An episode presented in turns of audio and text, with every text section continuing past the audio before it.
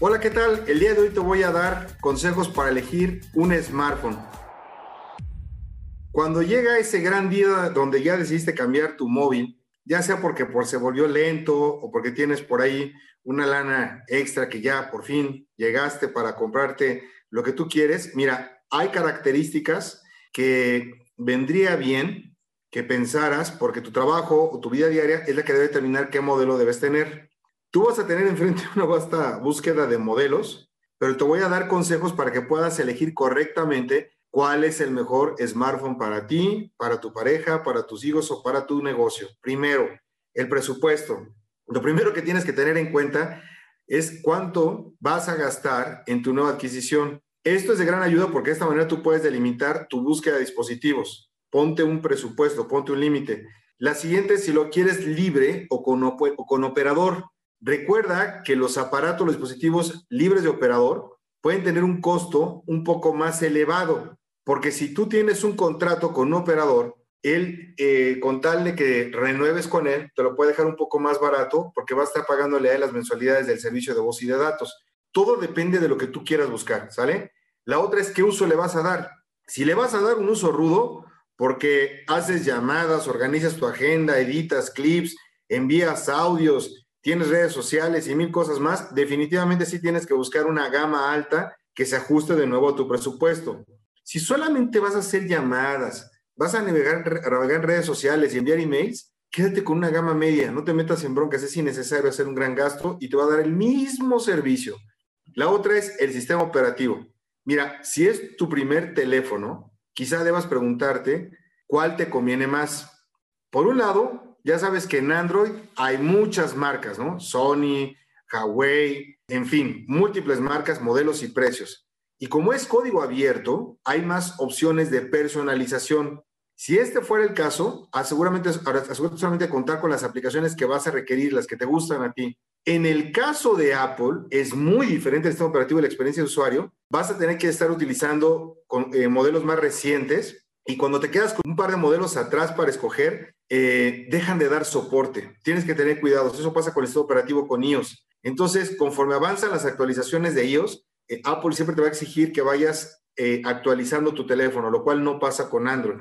Eso sí, si tu ambiente es Apple porque ya tienes computadora Macintosh tienes tu lab Apple y demás, etcétera, entonces sí sería perfecto que para que sincronices todos tus dispositivos, porque ya tienes hasta el iWatch y demás, pues te sigas con Apple. La otra es el diseño y pantalla.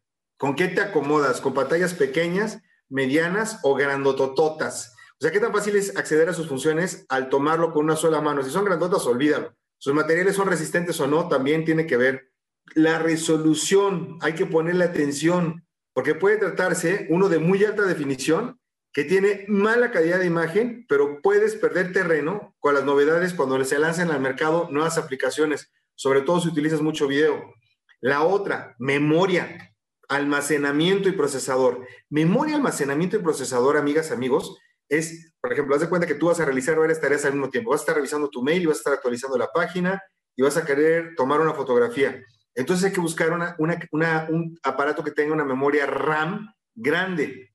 Si tú juegas con él, lo utilizas para estar haciendo jueguitos, va a consumir muchos recursos y quizá entonces sí hay que apostarle algo de lo mejorcito que encuentres en el mercado. En el caso del almacenamiento, considera cuántas imágenes, fotografías, videos, música, apps vas a instalar. Si el espacio de origen es pequeño, entonces ve si es posible agregar un almacenamiento externo. Normalmente son SIMs adicionales que se le pueden meter o pregunta cuáles son las limitantes. Ten cuidado con esto, porque si no luego puede ser muy frustrante. La cámara. Hoy en día la verdad es que es básico que tengas eh, doble cámara. Es decir, que todas fotografías por la parte de enfrente y por detrás. Entonces cada vez hay más opciones para la cámara trasera.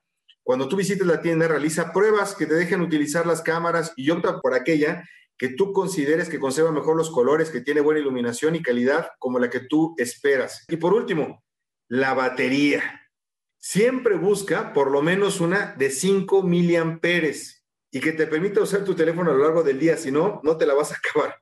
Que tenga carga rápida va a ayudar porque va a reducir el tiempo cuando lo tienes que tener conectado para cargar.